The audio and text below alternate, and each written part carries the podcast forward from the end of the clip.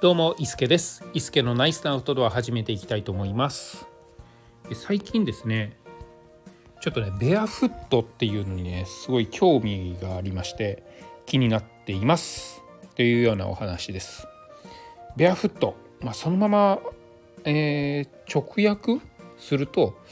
なんかこう裸足みたいなね、あの、意味があるらしいんですけれどもベアフットスニーカーですね私気になっているのが。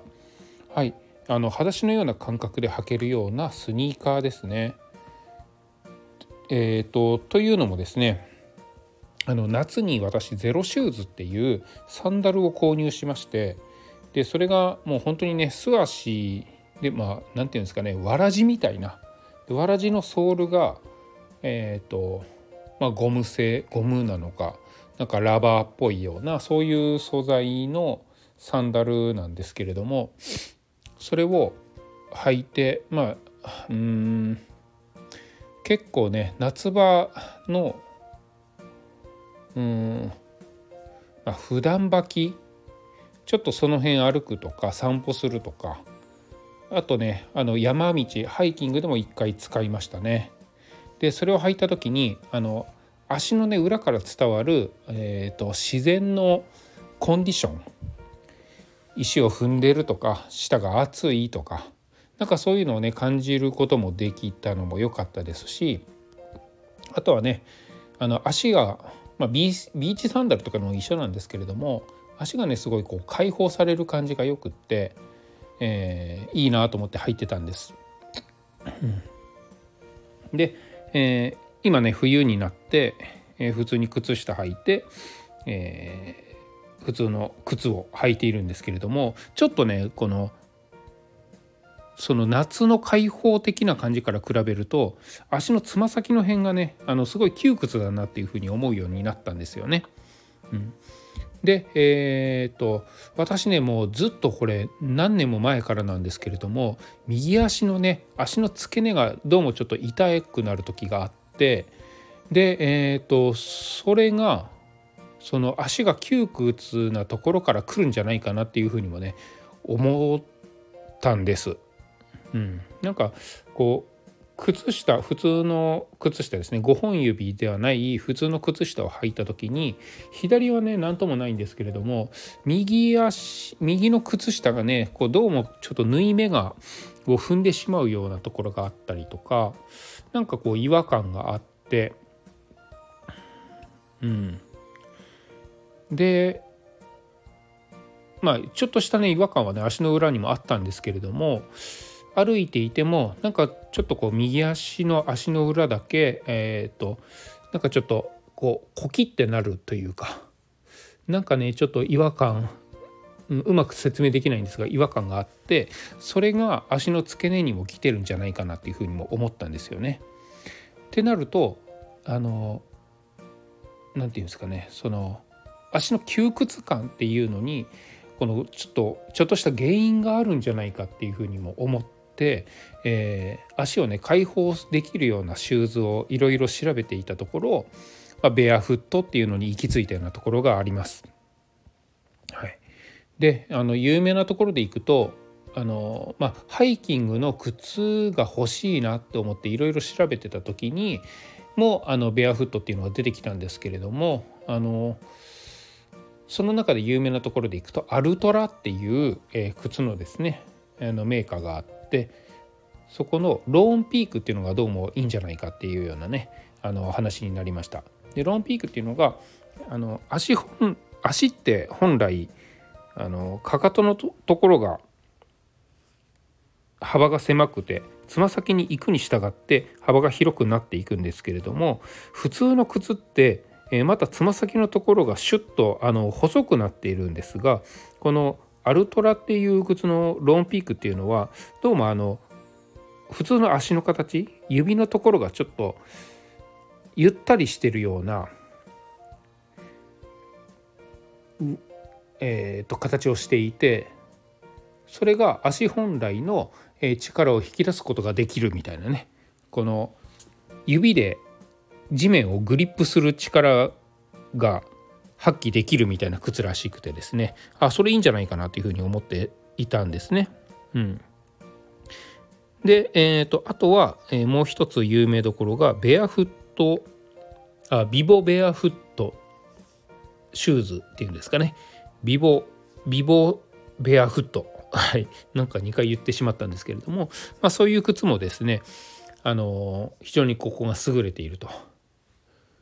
でビボベアフットの方がソールがこのぐにゃっと曲がるぐらいちょっと薄くて柔らかいのが特徴らしくってで、えーと、アルトラっていう靴の方があのしっかりソールが固めなのかな？ちょっと分かんないんですがあのしっかりしていると。でどちらも、えっ、ー、とゼロえっ、ー、とちょっと待ってくださいねえっ、ー、とねつま先とかかとがですねあのフラットなんですよ普通のスニーカーってかかとのところがちょっとこのクッションを厚みを出してつま先に行くに従ってクッションを薄くしているようなあのそういう形をしているんですけれどもこの2つの靴はですねえーと、つま先の方とかかとの方が、えー、平平行っていうか、まあ、地面と平行になるようにあの作られていると。なので本当にこう裸足で歩いているような感覚で歩ける靴っていうのを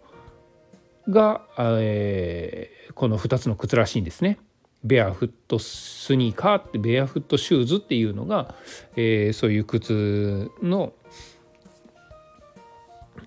えー、まあ条件っていうものらしいんですけれどもなんかねちょっとこれいいんじゃないかなっていうふうにも思ってきました。うん、私ねあの昔からプーマとかアディダスとかそういうねちょっとヨーロッパ系の靴ってどうも足に合わなかったんですよね。幅がどうしてもきついと。で、えーと、私の足が27.5ぐらいなんですけれどもこの辺のねプーマとかアディダスとか履く時はだいたい28.5とか29ぐらい1センチか1.5センチぐらい大きいものにしないと幅が合わなかったんですよね。えー、縦の長さはいけるいけても幅が窮屈でどうしてもこの外反母趾みたいに足の付け根が痛くなってしまったりっていうのがあって、えー、大きい靴を履いてたんですけれどもそもそもそのヨーロッパの人って足が細いのでそういう人用に作られた靴が私にはね合ってなかったのかもしれないなっていうふうにも思ったんですよ。うん、もうちょっとこう幅広の靴を選んで、えー、私のね本来の足の形がですねを取り戻したらもしかしたらこの足の右足の付け根の痛みとかもなくなりますし、えー、歩き方も、えー、ちょっとこの右足をかばうような歩き方でなくなるんじゃないかなっていうふうにもね思いましてちょっとこのベアフットシューズっていうのに最近興味を持ち出しているような感じです。で、えー、このベアフットューズ、えー、結構ねその私が先ほど挙げたアルトラとかビオベアフットっていうところのメーカーだと結構ね高いんですよ。安くても2万円ちょっとぐらいからのものが多くてうんまあちょっと試しに買うのもちょっとしんどいなっていうような感じもあっていろいろとねあの安いものないかなって調べてみたところですねあの私が持ってるえー、なんていうんですかねサマーシューズじゃないなんて言うんだろうサマーシューズ、えー、シーシューズウォーターシューズか。ウォーターシューズがですねありましてこれ本当にアマゾンで格安で買ったようなウォーターシューズなんですけれどもあの川で遊ぶ時に B さんだと流されてしまう可能性があるとでも裸足だと痛いっていう時に、えー、履こうと思って、えー、何でもいいから安いので買おうと思って買ったですねウォーターシューズがどうやらこのベアフットシューズの形をしているっていうことであのちょっと引っ張り出してきて履いてみたらですねなんかちょっとねベアフットっぽい感じがねあるにはあるんですよ。ただまああの裸足で履く用の靴のサイズで選んだので靴下を履いて、えー、この靴を履いた時にちょっとね窮屈な感じがあったのでうんもうワンサイズ大きいぐらいの方がいいかなと思ったんですが ちょっとねこのウォーターシューズっぽい感じの、えー、靴を含めベアフットシューズを、えー、これからねちょっと取り入れていきたいなと思ってる次第です。うん、そう思うとねそう思いながら私がね持ってる普通のスニーカーを今日履いてお出かけしたんですがちょっとねやっぱりね幅が窮屈な感じがするんですよね。まあ、あの気にしだしたら窮屈に感じるっていうところもあるかもしれないんですけれども、うん、もうちょっとね足をのびのびとあの歩けるような靴を取り入れていきたいなと思っております。そんな感じで、えー、今日は、えー、最近ベアフットシューズベアフットスニーカーが気になってるよみたいな配信でございました。伊助でございました。それではまた。